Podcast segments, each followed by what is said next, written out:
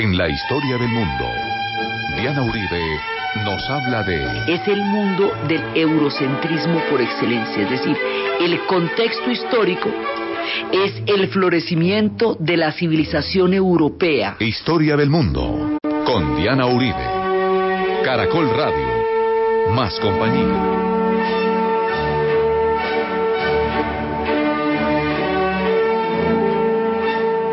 Buenas. Les invitamos a los oyentes de Caracol que quieran ponerse en contacto con los programas, llamar al 338-0039, 338-0039 de lunes a viernes, o escribir a info arroba casa la historia info arroba casa la historia o mirar la página web casa de la historia Hoy vamos a continuar viendo el mundo en el que estalla la Primera Guerra Mundial hasta que estalle, hasta el momento en que realmente se vuelva un conflicto enorme.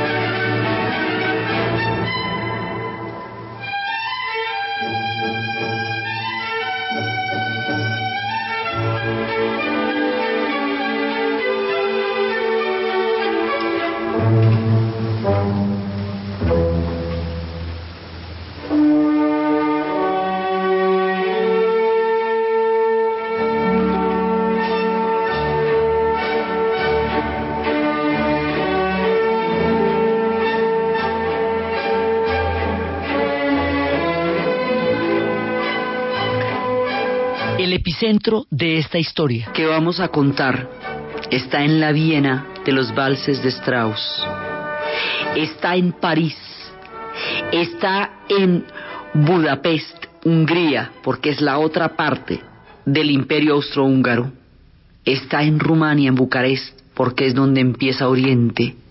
Son estas ciudades de la Europa donde empieza el escenario del drama que va a desembocar en, en la primera de las hecatombes del siglo XX.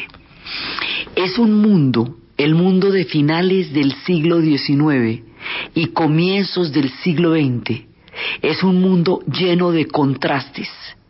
Es el mundo del eurocentrismo por excelencia, es decir, el contexto histórico es el florecimiento de la civilización europea, contemplándose a sí misma y maravillada de su arte, de su ciencia, de su literatura, de su música, de su ballet, de todo cuanto producía, embelesada en su propia contemplación, la Europa de esta época, es el mundo del colonialismo, es decir, es el mundo donde las potencias se están repartiendo.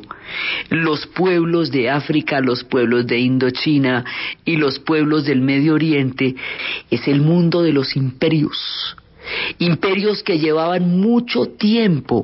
El imperio austrohúngaro, protagonista absoluto de nuestra historia, empezó en la época en que Juana la Loca y Felipe el Hermoso, es decir, la hija de Fernando e Isabel la Católica en España, con los hijos, con el hijo de los Habsburgo Felipe el Hermoso, se van a casar en esta dramática historia de amor y dolor y van a tener un hijo que se va a llamar Carlos V en España y Carlos I ese tipo va a unificar las dos coronas, la corona austríaca y la corona española, en el imperio en donde se decía que no se ocultaba el sol.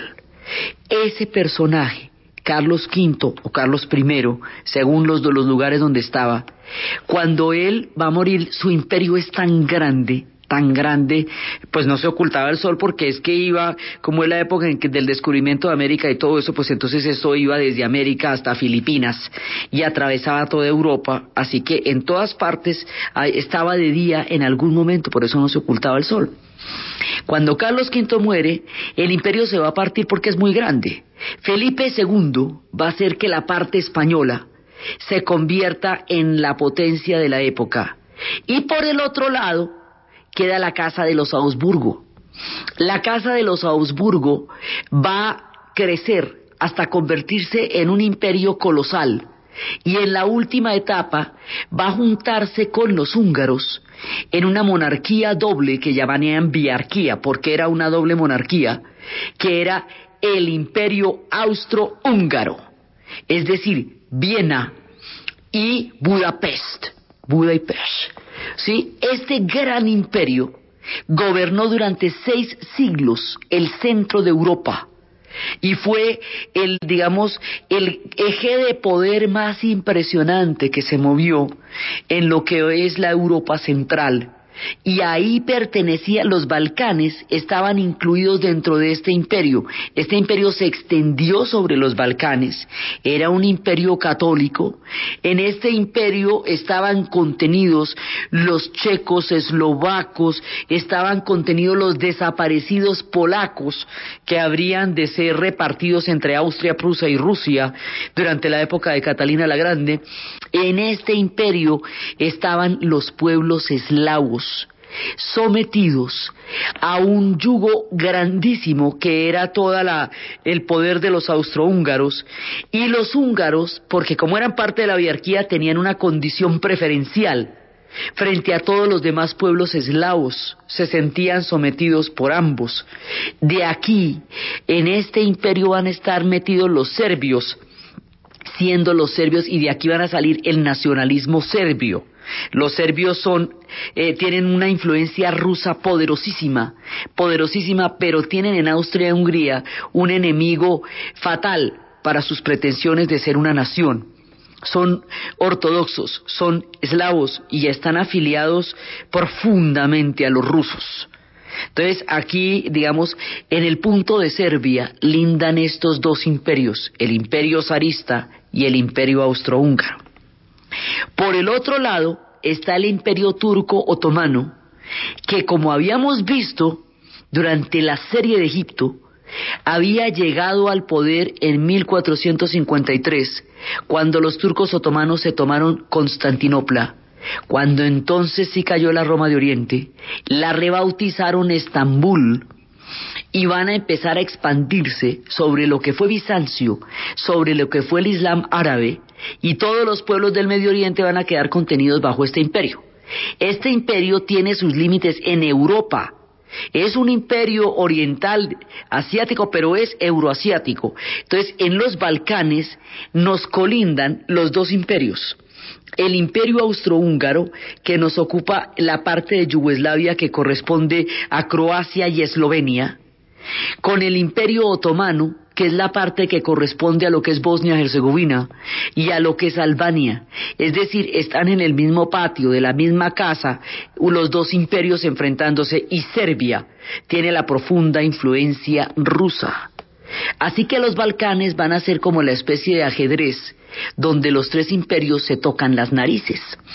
Entonces, están esos imperios, pero el imperio turco-otomano ya lleva mucho tiempo para el siglo XIX y ese imperio está haciendo agua hace, hace rato, por eso lo llamaban el anciano enfermo de Europa. Entonces el imperio turco otomano tenía las rebeliones árabes que vimos en la época de Lawrence, tenía una rebelión interior de los jóvenes turcos y estaba, estaba ya muy deteriorado. Y el imperio austrohúngaro va a estar en manos de Francisco, de Francisco José, que habíamos visto la vez pasada, como nublado por las tragedias, por, la, por el asesinato de su esposa Sisi, por el suicidio de su hijo, por una época que ya no comprende, está huérfano de una cabeza que realmente enfrente las transformaciones que están sucediendo en ese momento en el mundo, en Europa y en su propio imperio. Estos dos imperios van a estar, que habían sido enemigos durante siglos y que habían protagonizado en cantidad de guerras a lo largo de la historia moderna europea. Ahora, en este conflicto, en el futuro conflicto que se van a formar, van a estar del mismo bando, porque son los dos imperios que quieren preservarse durante los cataclismos que van a tener de ahí en adelante. Entonces nuestro escenario gira alrededor de Viena. Viena, en ese momento, es, uno de los corazones de la civilización, porque en Viena es donde se está dando el pensamiento de Freud, En Viena es donde se está dando la filosofía de Wittgenstein, los juegos del lenguaje y el positivismo.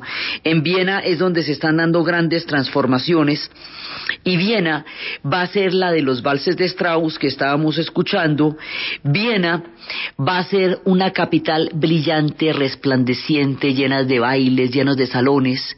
Entonces, esta época tiene un gran esplendor tiene un esplendor impresionante porque son todos estos bailes, todos estos salones maravillosos donde bailaban estas mujeres con esos soldados llenos de charreteras y de brillantes armadas, de brillantes em, penachos y eh, muy glamurosos, muy elegantes. Entonces está esa Viena esplendorosa, pletórica de sofisticación y de elegancia, la Viena de comienzos del siglo, la Viena del fin del imperio.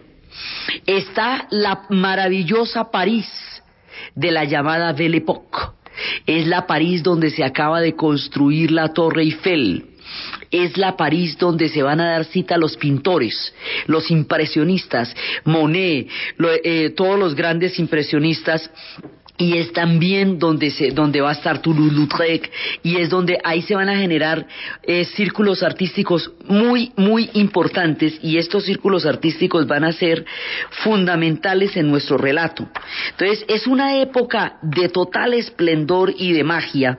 Es una época en la que se van a dar cita los grandes, grandes, grandes, porque es la época de Cézanne, es toda la época de, de todos los grandes, de De todos los grandes impresionistas, y también en la época en que está surgiendo el cubismo con Picasso y con Braque de otra tendencia. Los movimientos de las fieras, los faube, es una creatividad artística impresionante. París era una fiesta, es el tiempo de Montmartre, es el tiempo de la Madeleine, de los grandes bulevares, es como la época dorada de París. Y París es el corazón de la Belle Époque y es esa París de la Belle Époque donde va narrando Marcel Proust en busca del tiempo perdido, una prodigiosa obra en donde se relata una extraña bulia, una, una increíble sensación de decadencia, como si hubiera llegado un estancamiento a los tiempos del mayor esplendor. Entonces, ese es el París de los impresionistas y es el París de toda esa época, esplendoroso y fantástico, lleno de brillo rutilante y, maravilloso, con su torre Eiffel y todo lo que estaba pasando en ese momento. Es el Londres de la era victoriana y de la revolución industrial la potencia más importante del siglo XX porque siempre hemos dicho que el día que murió Victoria de cuatro, uno de cada cuatro habitantes del planeta Tierra era súbdito de la reina Victoria, porque fue la era de la gran expansión del imperio, de la, del imperio británico. Entonces, el París esplendoroso y el Londres de la revolución industrial son en este momento ejes de poder.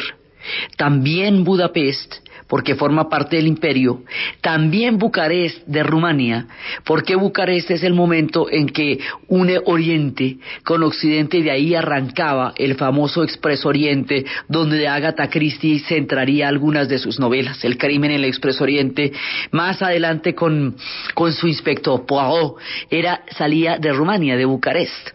Entonces hay una Europa esplendorosa, una Europa llena de optimismo, una Europa profundamente influenciada por la teoría de la evolución, que cree no solamente en el progreso ilimitado y creciente como la forma más eh, poderosa de organización humana, sino que cree además que la guerra es la política por otros medios porque el darwinismo de las especies que sobreviven tragándose las unas a las otras, trasladado a la política, justifica la guerra en nombre de cualquier causa, de muchas causas, como una forma de, de trasladar a otro terreno la política. Y es una época en que se glorifica la violencia como partera de la historia también.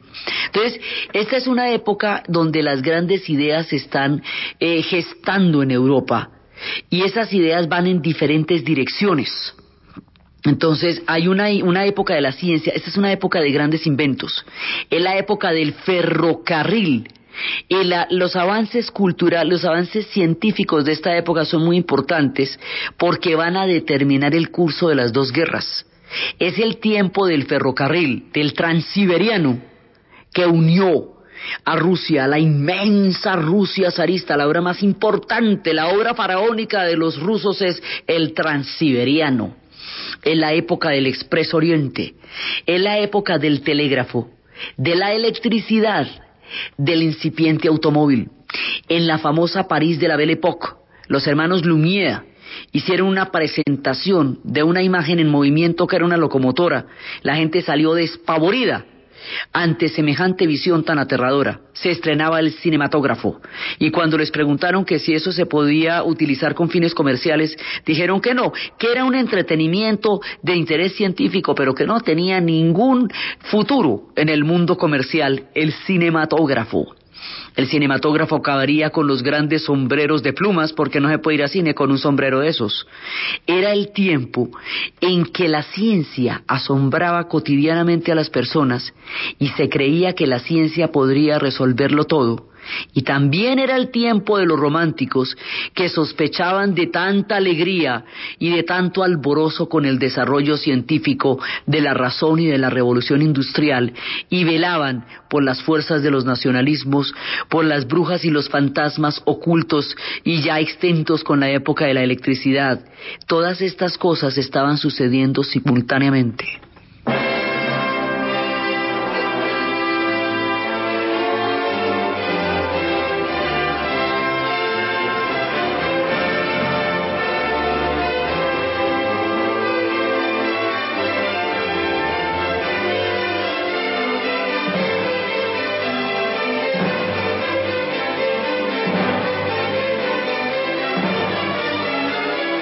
Es hora que puedas grabar desde cualquier televisor de tu casa. DirecTV presenta la hora en Caracol Radio. En Caracol Radio son las 11 de la mañana y 32 minutos. Con DirecTV puedes detener el programa que estás viendo en la sala, irte al cuarto y seguir viéndolo allí. Sí, claro, ¿cómo no? y lo que te perdiste en el medio te lo cuentan.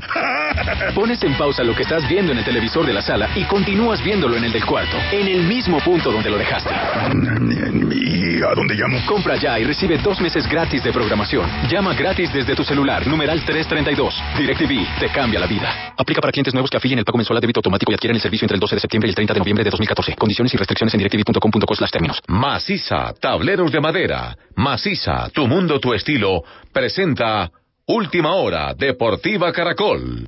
Minuto 32 del primer tiempo en el clásico del fútbol de Inglaterra, el Manchester United, sin la presencia del colombiano Radamel Falcao García, está empatando 0 por 0 con el líder Chelsea que dirige José Mourinho. La golfista María José Uribe finalizó el torneo Blue Bay figurando en la undécima posición y entregando una tarjeta de 209 golpes, 7 bajo el par del campo. Así se refirió la santanderiana. Una ronda pues bastante positiva, la verdad. Un día muy parecido a los otros, mucha lluvia, nos cancelaron, nos sacaron del campo, suspendieron un tiempo, después volvimos al campo. Corrimos para terminar, mi grupo afortunadamente alcanzamos a terminar. El último hoyo lo juguemos a oscuras completamente, pero positivo en general, igual hasta este momento voy empatada de 11, un torneo bastante positivo, pues se quedaron algunas oportunidades allá. Es la suerte de las salidas y de las que tuvimos que jugar en ese clima, desafortunadamente, pero con muchísima confianza para la próxima semana y eh, mi juego está en muy buenas condiciones ahorita, pues ya me queda solamente una semana en la gira asiática para aprovecharla. El próximo certamen de la colombiana será el Fubon LPGA que se disputará este fin de semana en Taiwán. Más información en www.caracol.com.co y en Twitter, arroba caracoldeportes. Donde tú construyes un escritorio, un niño construye un futuro. Donde construyes una mesa, una pareja construye su familia.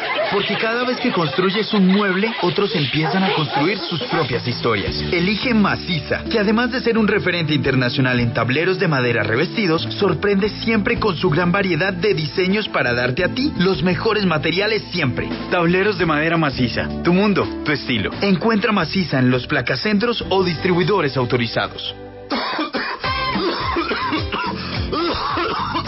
Oiga, ¿usted sabe que es bueno para tos? Para esa tos, mijito, dejar de fumar. Ay, este es Porque tú tienes tu espacio, respeta el de los demás.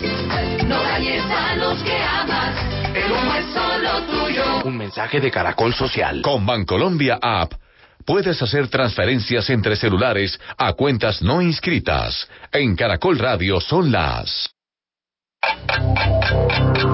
En Caracol Radio son las 11 de la mañana y 35 minutos.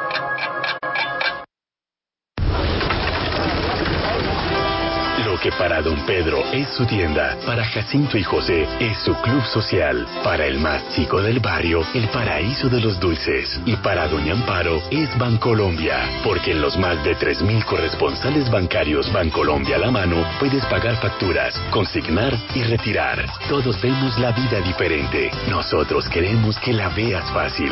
Bancolombia, le estamos poniendo el alma. Vigilado Superintendencia Financiera de Colombia.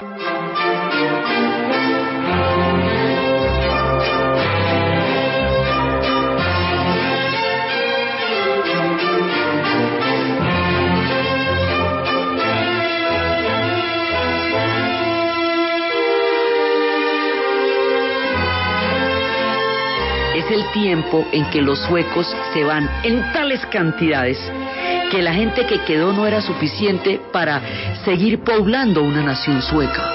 Y decidieron que todos los adolescentes que se encontraran por el camino se tenían que meter un establo a tener niños porque la cosa era de afán. Ahí fue que se liberaron los suecos y ya cuando lograron la población estable no había necesidad de ponerse con bobadas después de que ya habían hecho toda la diligencia. Hoy por hoy siguen siendo poquitos. Es la época en que esa gran, gigantesca migración europea va a dar impulso a dos naciones, la nación norteamericana y la australiana. Entonces las cosas en Europa debían estar mal para mucha gente cuando tantísimos millones de europeos abandonaron el continente por hambre, el mismo continente de la Viena de Wittgenstein y del París de Cézanne y de Monet. Ese mismo continente del Londres victoriano va a ser abandonado en gigantescas proporciones por irlandeses que están huyendo de la hambruna de la patata. Esta va a ser abandonado por una cantidad de gente que no puede comer en Europa. Esta es la otra cara, esta es la época de los de arriba y los de abajo, y las clases sociales están diferenciadas de una manera irredimible y tajante. Esta es la otra cara de la moneda de esa Europa esplendorosa que tiene que desocupar porque la gente no puede sencillamente comer allá, en la famosa Inglaterra victoriana. Los niños están atravesando la situación de miseria más aterradora, que es lo que va a narrar Dickens en novelas como Oliver Twist. Metidos en orfanatos, los niños son considerados adultos pequeños, no existe el concepto de infancia y son considerados propiedad de sus padres. Así que el maltrato infantil está a la orden del día y el trabajo de los niños encadenados a las fábricas de la revolución industrial hace que si empiezan a trabajar a los 5 años, a los 19 ya sean desechos, inservibles y deformados por el trabajo forzado de toda su infancia perdida, alimentando las canteras del mundo de la revolución industrial. Entonces, esto tiene un costo humano enorme, gigantesco. Entonces, mucha gente la está pasando muy mal. Y esto es lo que nos señala Víctor Hugo en Los Miserables. Nos muestra cómo en este París maravilloso hay muchísima gente en unas condiciones terribles, precisamente los miserables, que es lo que va a mostrar Víctor Hugo. Entonces, muchas fuerzas se van a desatar porque es un mundo de contrastes.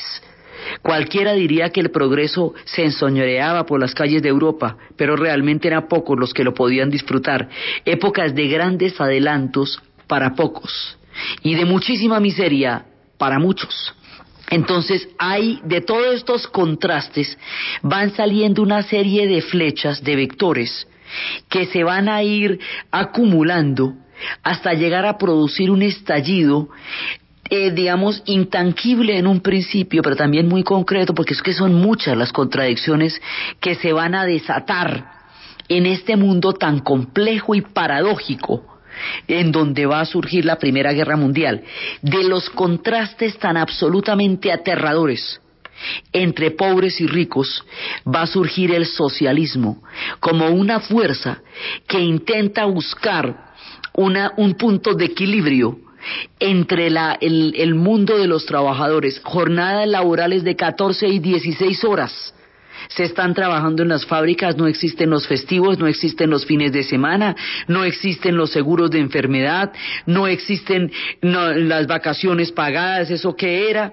La gente trabajaba siete días a la semana, 16 horas diarias y cuando ya no podía trabajar más, se moría en la calle con los, pulmones totalmente envenenados porque no existía la seguridad industrial ni la seguridad médica de ninguna manera. Las condiciones tan miserables, los hijos de los trabajadores heredaban las deudas de sus padres, y muchas veces los primeros cinco años de su trabajo eran gratuitos, porque eran pagando una deuda que el padre durante su vida no alcanzó a pagar con su trabajo, con la miseria que ganaba por su trabajo. Esas condiciones tan supremamente terribles e inequitativas frente a los gigantescos excedentes económicos que se generaban a partir de un trabajo tan eh, sufrido, es lo que va a producir el socialismo como una corriente histórica y es lo que va a ser, eh, digamos, analizado por Marx dentro de dentro de su toda su estudio de lo que hace que es el capitalismo. Marx también, como todos los pensadores de esa época, está influenciado por la teoría de la evolución de Darwin. Y todos hablan de una idea de progreso y de evolución de la sociedad, solamente que cada uno tiene una idea distinta de qué significa eso. Hay una fuerza que se desata que es el socialismo y el socialismo va más allá de los estados nacionales porque considera que la gente se divide no en, estados nacionales sino en clases sociales y que finalmente si la gente es rica o la gente es pobre es lo que determina su, vida en la tierra y no de qué nación sea. Por eso en Roma, cuando alguien no tenía más que sus hijos como propiedad, a los hijos en Roma se les llamaba prole, en latín, y eran su única propiedad, quería decir aquello que estaban desposeídos de cualquier cosa. Los que no tienen sino sus hijos como propiedad, con lo que se consideraba propiedad, porque todavía no existía la idea de los derechos del niño, ni del niño como individuo, ni nada, se le llamaba proletariado.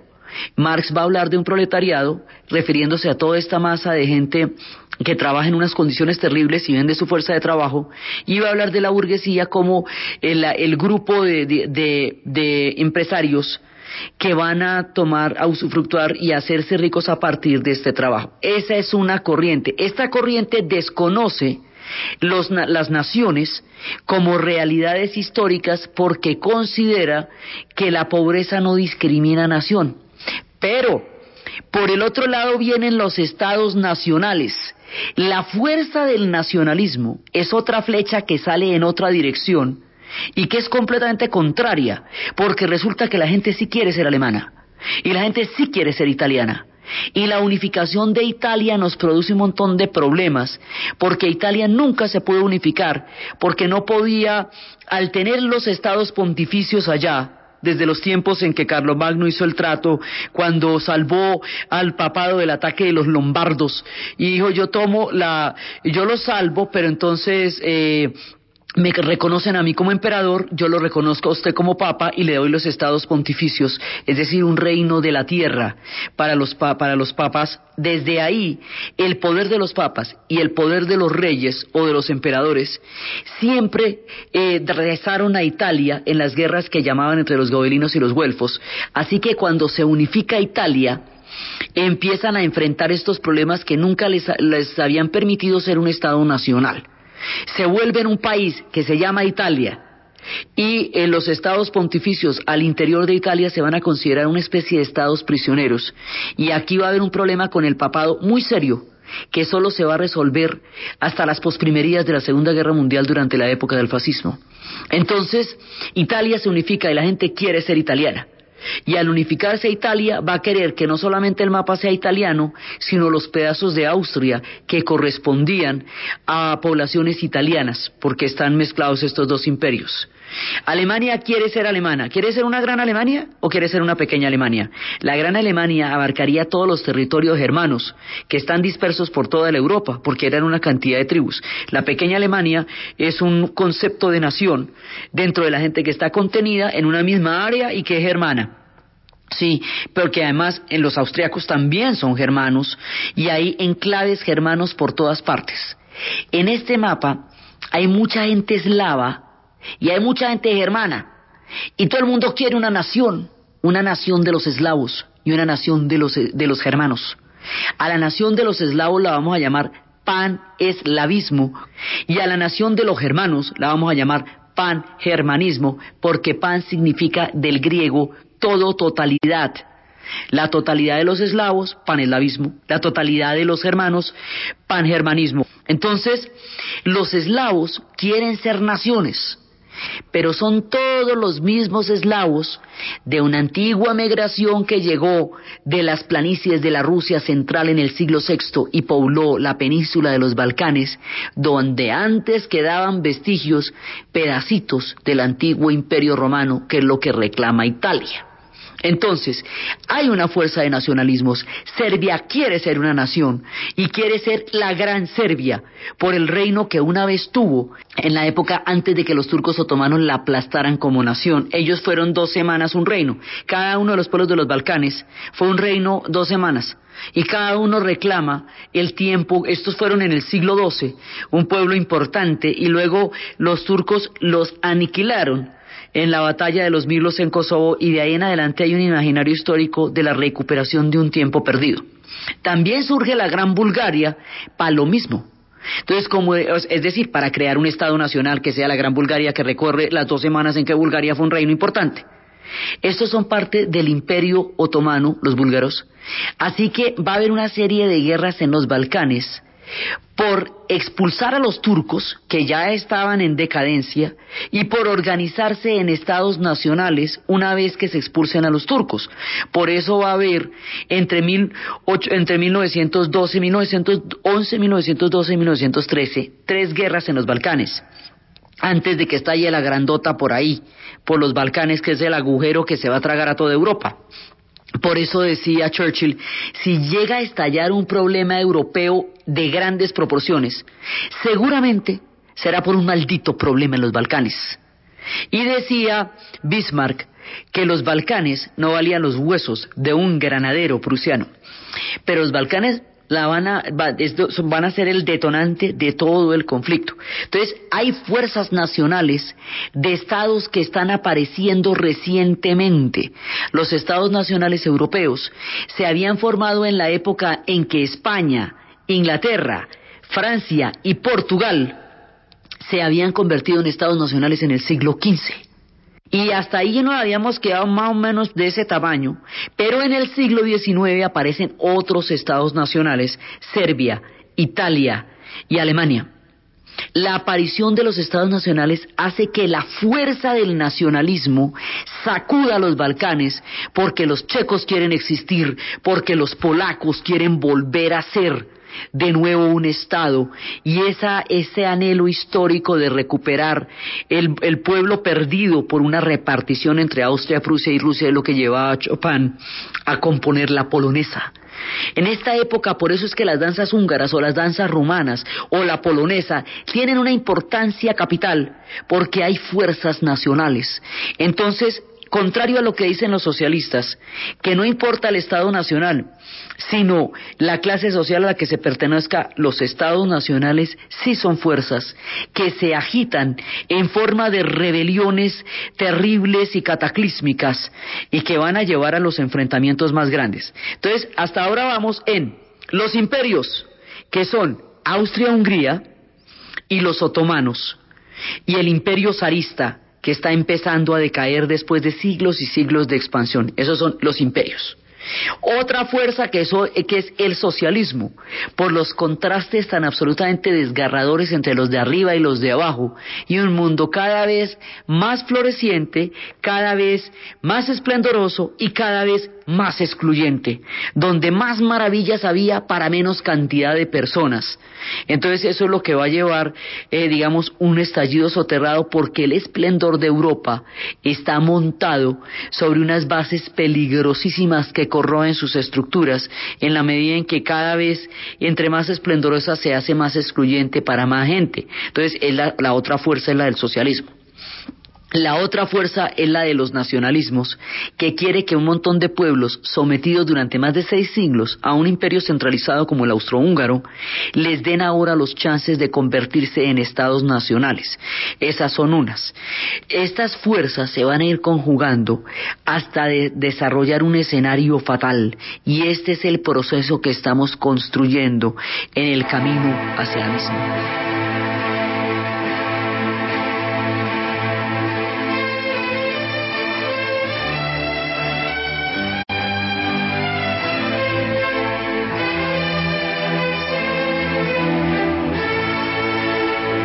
Estas fuerzas se están conjugando y se van a complicar. Entonces Italia en su unificación entra en contradicción con los estados pontificios y ese problema se nos va a complicar después y empieza a reclamar territorios del imperio austrohúngaro que en un momento dado tiene, cree tener la posibilidad de adquirir. Está el mundo de los paneslavos, o sea, de todo la, del imaginario de una gran nación eslava que tiene como faro a la Santa Madre Rusia, porque la Santa Madre Rusia es la fuerza gravitacional del proyecto paneslavo. Los rusos, después de siglos de expansión, después de siglos y siglos de crecimiento, también en condiciones muy miserables porque crecen los ares en los grandes salones, ah, baila Ana Karenina eh, con, eh, con los grandes príncipes, sí, pero es la época de las novelas también. Esto en la literatura es la locura furiosa porque es que esta es la época de Tolstoy, de Dostoyevsky, de Turgenev, es la época de Gogol, es la época de Nabokov, es la época de Chekhov. Y ellos serán los cronistas más desgarrados, sensibles, humanos, tiernos y maravillosos y a la vez eh, eh, expectantes de la sombría del alma rusa, como en el caso de Dostoyevsky, para contarnos cómo es el mundo de los rusos. Entonces, el mundo de los rusos estuvo en plena expansión hasta Nicolás II. Antes de él, Nicolás I, Alejandro II y Alejandro I eran unos duros pero Nicolás no. Nicolás va a enfrentar una guerra desgarradora con Japón en la que Japón le destruye toda la armada y lo debilita extremadamente como imperio. Entonces, frente al nacimiento de los estados nacionales alemanes e italianos, el equilibrio mundial va a verse roto, el equilibrio europeo en ese momento, se va a ver roto porque hay nuevas fuerzas y nuevos centros de poder. Así que para conjurar esas nuevas fuerzas y esos nuevos centros de poder, se va a establecer un sistema de alianzas como bloques para poder enfrentar los nuevos cambios y los nuevos centros de poder que están gravitando en Europa. De esa manera, Francia se va a unir con Rusia, con esta de Nicolás, y se va a unir con Inglaterra, Francia e Inglaterra, que se habían matado durante siglos y que habían atravesado todas las formas de odio y que han sido archenemigas, ahora van a volverse aliadas de una manera tan encantadora, tan sutil y tan chusca que esto se va a llamar la entente cordiale, porque esto era dentro de la mayor cordialidad. Entonces, ellos se van a volver una alianza con Rusia. ¿Eso qué quiere decir? Las alianzas a nivel de los países y a nivel de las potencias son exactamente lo mismo que a nivel de las pandillas. Lo que, lo que es con él es conmigo. ¿Sí me entiende? Entonces lo que pasa es que a nivel geopolítico esto queda más elegante y más glamuroso. Es lo mismo. Entonces, si usted se mete con uno de esos países, los otros dos tienen que atacar necesariamente porque eso significa una alianza militar, que se ataque en bloque. Esto hace que Austria-Hungría se alíe con Alemania, porque incluso también porque son germanos, porque tienen proyectos comunes, no va sea. De todas maneras se necesita una alianza ahí, vete tú a saber. Italia tiene una posición bastante ambigua en este sistema de alianzas. Italia en las dos guerras mundiales va a cambiar de bando en la mitad y la van a clavar entre ambos siempre. Entonces, tenemos una cantidad de vectores que se van juntando. Los imperios, el austrohúngaro, el imperio otomano y el rival del austrohúngaro y el otomano que son los rusos. El socialismo, como una fuerza que está, eh, digamos, creando una agitación a nivel de toda esta Europa excluida de, la, de los grandes esplendores.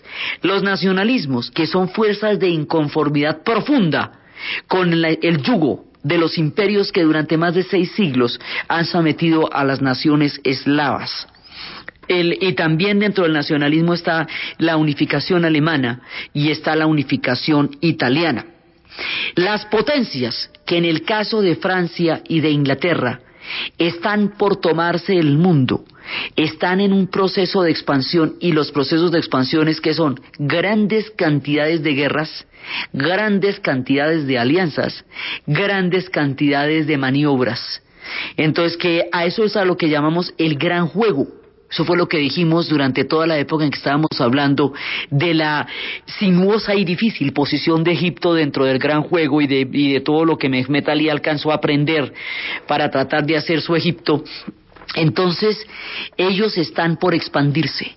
Como la expansión, el colonialismo se hace sobre la base de las guerras y la expansión se hace sobre la base de las guerras, todo el mundo cree que la violencia es la parte de la historia por la teoría de la evolución de que solamente los más fuertes sobreviven y se tragan a los débiles.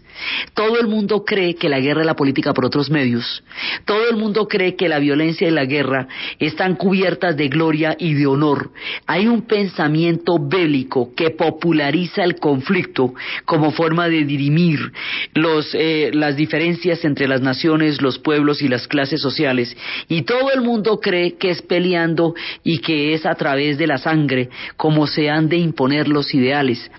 Esta creencia común va a hacer que la gente vaya a la guerra encantada de la vida y le parezca que se le va a hacer tarde cuando estalle, que le cogió la noche para ir a la guerra.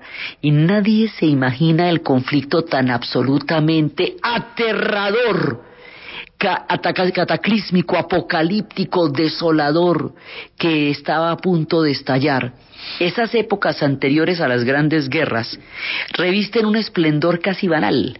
¿Se acuerdan ustedes en lo que el viento se llevó ese último barbecue antes de que se vayan a la guerra, donde todos los hombres están hablando de ir a defender el glorioso sur? Las chicas se aburren de que ellos estén hablando de la guerra y todos se quieren lucir en el barbecue y después todos los que están en el barbecue van a terminar o muertos o sin patas en una carnicería aterradora que fue la guerra de secesión.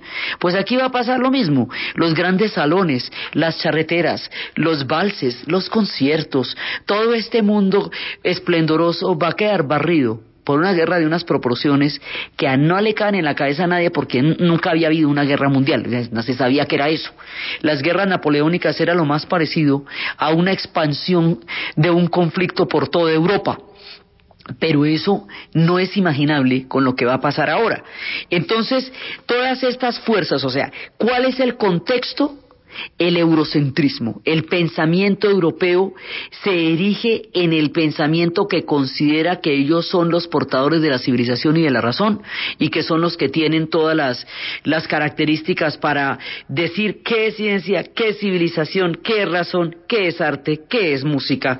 Y todos los pueblos que no están inscritos dentro de este marco se consideran pueblos atrasados que por el arte del colonialismo se convertirán al progreso de las naciones a la usanza de los europeos. Eso se llama eurocentrismo. Más el sistema de alianzas que obliga a todo el mundo a moverse detrás de cualquiera que sea agredido, va a llevar al estallido de la Primera Guerra Mundial.